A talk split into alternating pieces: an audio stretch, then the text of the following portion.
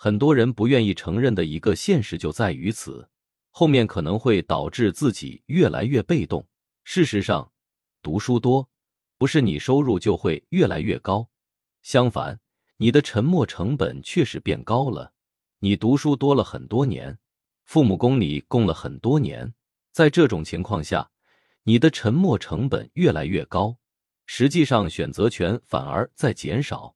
你读到博士，年龄也在那里，如果你不继续干你自己这份，你可能就会觉得有点浪费。很多人做决策就是如此，他是根据浪不浪费来做的。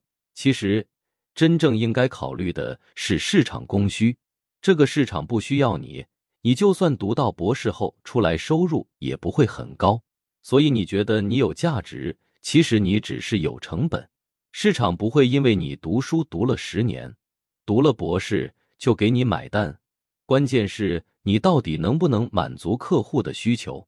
很多人身体进了城，但是脑子还在农业社会，不是你越努力就能收入越高，这个纯粹瞎说的。